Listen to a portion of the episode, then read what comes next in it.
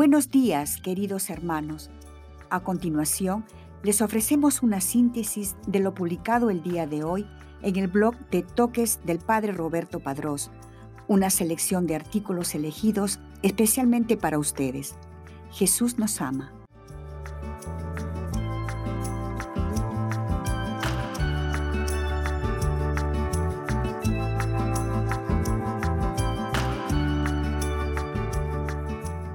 Hoy día la iglesia conmemora a San Pelayo de Córdoba. Memoria litúrgica, 26 de junio. Mártir. Martirologio romano. San Pelayo o Pelayo, mártir, que a los 13 años, por querer conservar su fe en Cristo y su castidad ante las costumbres deshonestas de Ad ar-Rahman III, califa de los musulmanes, consumó en Córdoba, en la región hispánica de Andalucía, su glorioso martirio al ser despedazado con tenazas. Murió en el 925. Breve biografía. Nació en Alveos, Crescente, España, en el 911. Murió el 26 de junio de 925 en Córdoba. Fue un cristiano martirizado durante el califato de Abderramán III y canonizado posteriormente por la Iglesia Católica como ejemplo de la virtud de la castidad juvenil frente a la homosexualidad. Su día en el Santoral Católico es el 26 de junio. Su martirio, descrito truculentamente en el Santoral, fue por despedazamiento o desmembramiento mediante tenazas de hierro. Tras la batalla de Valdejunquera en el 920, Muchos cristianos del Reino de León fueron llevados prisioneros a Córdoba, entre los que estaba él y su tío Hermigio, obispo de Tuy. Este es liberado con el fin de reunir el rescate, mientras que Pelayo queda en calidad de rehén. Se dice que el califa Abderramán III le requirió contactos sexuales a los que se negó, lo que provocó su tortura y muerte. Su agiografía refleja que durante los cuatro años que pasó en Córdoba en calidad de rehén, sin que el rescate fuera pagado por su tío obispo, el muchacho destacó por su inteligencia y su fe, haciendo proselitismo de Cristo, insistiendo en que esta actividad fue la que provocó que fuera tentado por Abderramán III para convertirse al islamismo, lo que él rechazó con vehemencia. Sí, oh Rey, soy cristiano, lo he sido y lo seré por la gracia de Dios. Todas tus riquezas no valen nada. No pienses que por cosas tan pasajeras voy a renegar de Cristo, que es mi Señor y tuyo aunque no lo quieras.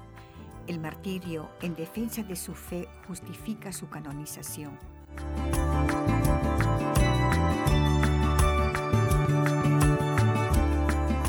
A continuación, una breve meditación acerca del Evangelio del día. Dios siempre quiere lo mejor para nosotros. Dejemos que actúe su voluntad. Santo Evangelio según San Mateo capítulo 8 versículos del 1 al 4. En el nombre del Padre y del Hijo y del Espíritu Santo. Amén. Cristo, Rey nuestro, venga tu reino Oración preparatoria. Jesús, tú lo sabes todo, conoces cada una de mis miserias, sabes que llego a este momento de oración sin algo que ofrecerte más que mis debilidades, pero sé que tu misericordia y compasión actúan. Transforma mi corazón y mi vida entera. Evangelio del día del Santo Evangelio según San Mateo capítulo 8 versículo del 1 al 4. En aquel tiempo, cuando Jesús bajó de la montaña, lo iba siguiendo una gran multitud. De pronto se le acercó un leproso, se postró ante él y le dijo, Señor, si quieres, puedes curarme. Jesús extendió la mano y lo tocó diciéndole, sí quiero, queda curado. Inmediatamente quedó limpio de la lepra. Jesús le dijo, no le vayas a contar esto a nadie, pero ve ahora a presentarte al sacerdote y lleva la ofrenda prescrita por Moisés para probar tu curación. Palabra del Señor, gloria a ti, Señor Jesús. Medita lo que Dios te dice en el Evangelio. Actualmente vivimos en un momento en que la confianza en la voluntad de Dios es clave. La actitud del leproso debe ser la actitud de cada uno de nosotros en nuestro día a día. Dios lo sabe todo. Él sabe mucho mejor que nosotros qué es lo que necesitamos, cuáles son nuestros sufrimientos, cuáles son las heridas que hay en nuestra vida pero nos toca a nosotros confiar plenamente en lo que Él tiene preparado para cada uno. Nuestros planes muchas veces no son los planes de Dios, porque Él busca nuestra felicidad eterna, no solo la pasajera. Jesús sabía qué quería ese leproso.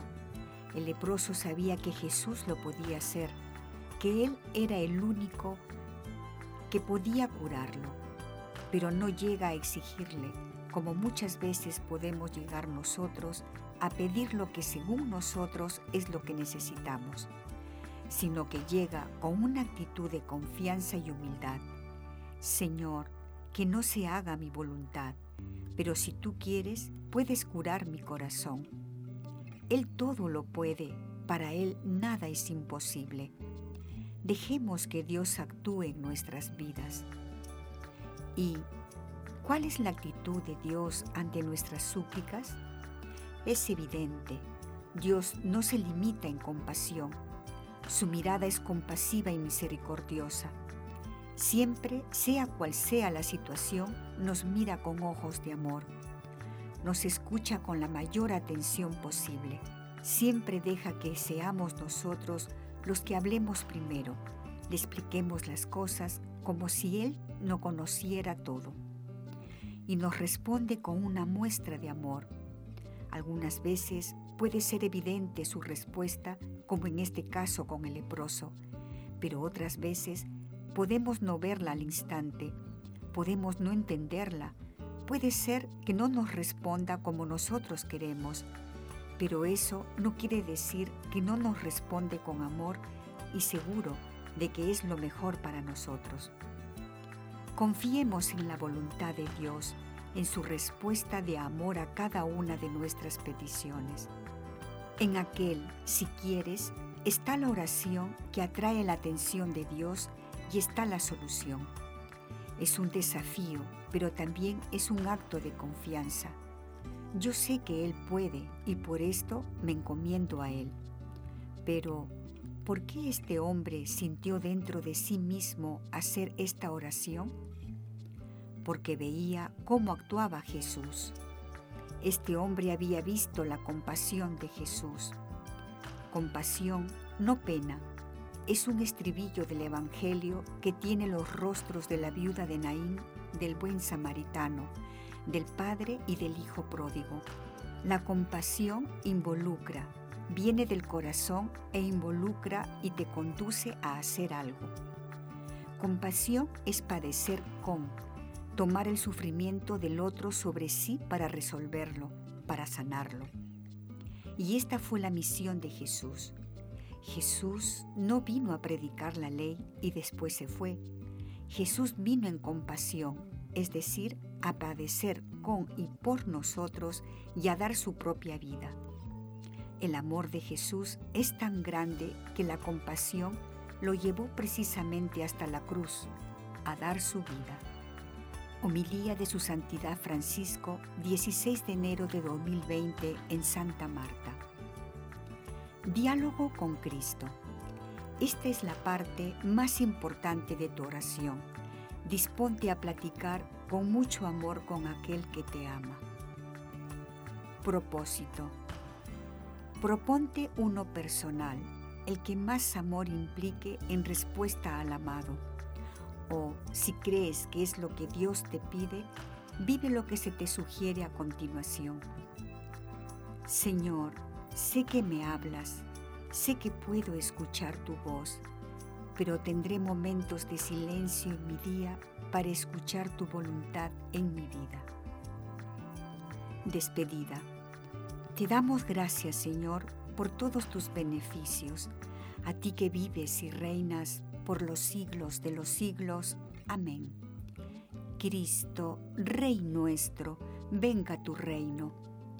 Virgen prudentísima, María, Madre de la Iglesia, ruega por nosotros. En el nombre del Padre, y del Hijo, y del Espíritu Santo. Amén.